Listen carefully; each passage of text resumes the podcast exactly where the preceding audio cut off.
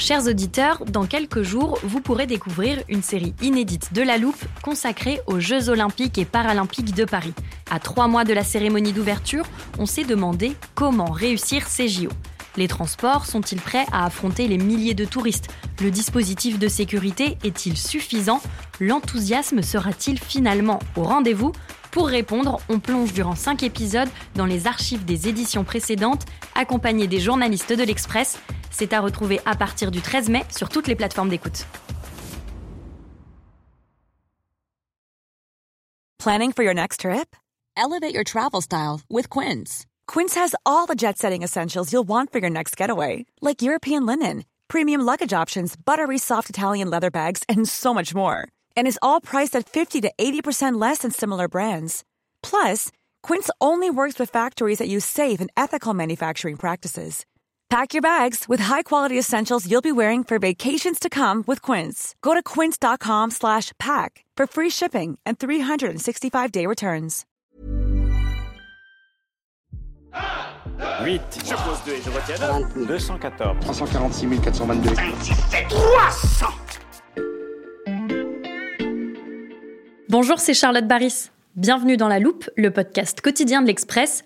Aujourd'hui, on zoome sur un chiffre 40 ans de plus, c'est le nombre d'années qu'on pourrait gagner sur notre espérance de vie. À l'Express, on a consacré un grand dossier à la longévité et aux pistes scientifiques pour rester jeune. Et l'un des journalistes qui a participé à sa fabrication, c'est Victor Garcia du service santé. Bonjour Victor. Bonjour. Victor, c'est 40 années de vie supplémentaire, c'est l'objectif des scientifiques aujourd'hui. Ça veut dire qu'on pourrait vivre jusqu'à quel âge? Eh bien, à peu près jusqu'à 120 ans. En tout cas, c'est l'âge qui semble correspondre à une sorte de plafond de verre. Il n'y a presque aucun scientifique sérieux qui promet euh, qu'on ira au-delà de cet âge-là. Mhm. Et puis, vivre indéfiniment, ça relève un petit peu de la science-fiction, hein, de toute façon. Donc, en fait, actuellement, l'espérance de vie moyenne en France, c'est de 80 ans pour les hommes et puis de 85 ans pour les femmes. Et donc, les scientifiques, ils cherchent à augmenter ce cap jusqu'à euh, 120 ans. Mais en fait, l'enjeu, c'est pas tant de vivre jusqu'à 120 ans que d'y arriver en bonne santé, voire euh, même en pleine forme. Parce qu'en fait, vivre euh, aussi longtemps, mais en restant dans la souffrance, ça vraiment, ça n'a pas de sens. Personne n'a envie de ça.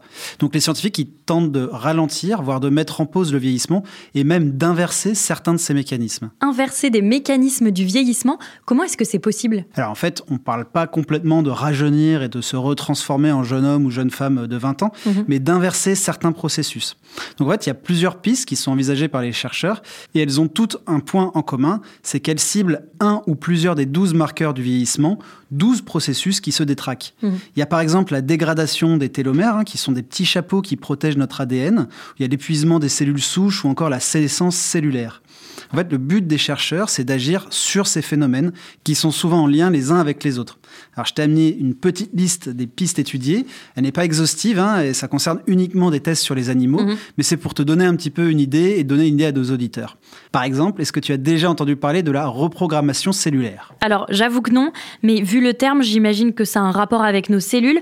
Pour être sûr de bien comprendre, je pense que c'est mieux si tu nous l'expliques, Victor. Alors, c'est la possibilité de reprogrammer des cellules, par exemple des cellules de sang ou des cellules de peau, pour les transformer en cellules souches identiques un petit peu à celles de notre naissance. C'est un petit peu comme si on faisait un, un reset des cellules, si tu veux. Mhm. C'est une découverte du prix Nobel de médecine de 2012, le japonais Shinya Yamanaka, qui a réussi à transformer des cellules adultes en cellules pluripotentes, c'est-à-dire un petit peu des cellules immatures qui peuvent être reprogrammées en n'importe quelle autre cellule du corps. Alors, résultat, les souris sur lesquelles Yamanaka a mené ses expériences ont rajeuni, leurs poils ont repoussé et elles ont vécu plus longtemps que les rongeurs qui n'avaient pas reçu son traitement. Je vois aussi un autre terme que je ne connais pas sur ta liste, les sénolytiques. Qu'est-ce que c'est? Alors, les sénolytiques, ce sont des molécules qui représentent une autre piste assez prometteuse.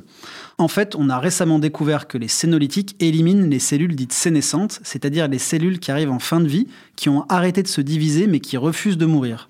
Et en fait, à force, ces cellules sénescentes, elles vont encombrer notre organisme. Elles peuvent être la cause d'inflammation ou de maladie. Mhm.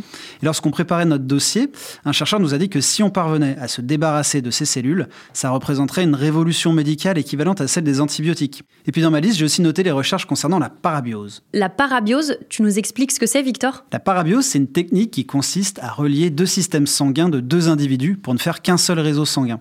C'est un petit peu des airs de vampire comme ça, mais l'idée de transporter le sang d'un individu jeune dans le système sanguin d'un individu plus âgé. En fait, il y il y a des études hein, qui ont été menées sur des souris qui montrent que les rongeurs âgés, ils ont gagné en vitalité et en longévité. Notamment euh, une étude en fait où des chercheurs, ils ont cousu euh, deux à deux des souris, puis ils les ont laissés comme ça pendant trois mois. Alors bien sûr, on pourra jamais reproduire ça chez l'être humain. Mhm. Et puis on n'a pas vraiment compris comment les rongeurs âgés ont rajeuni.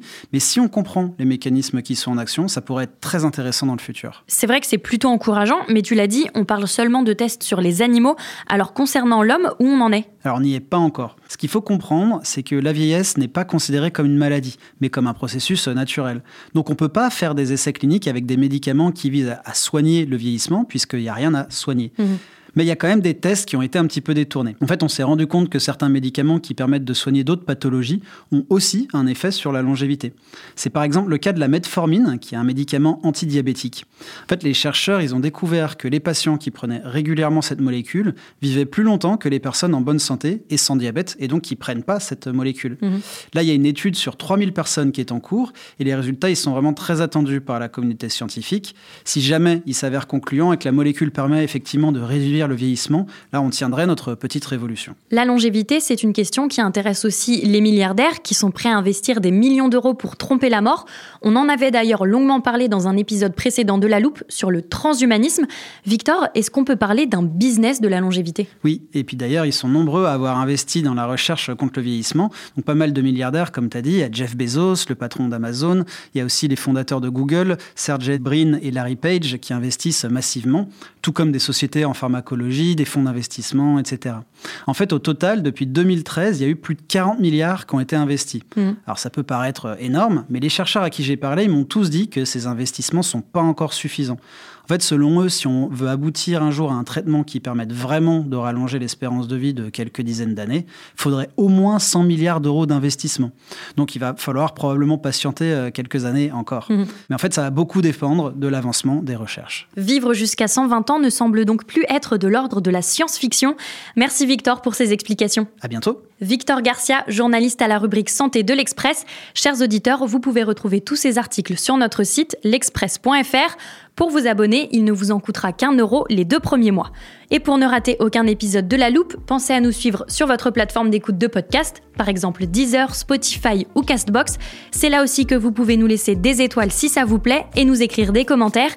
Cet épisode a été écrit et monté par Léa Bertrand et réalisé par Jules Cro. Retrouvez-nous demain pour passer un nouveau sujet à La Loupe.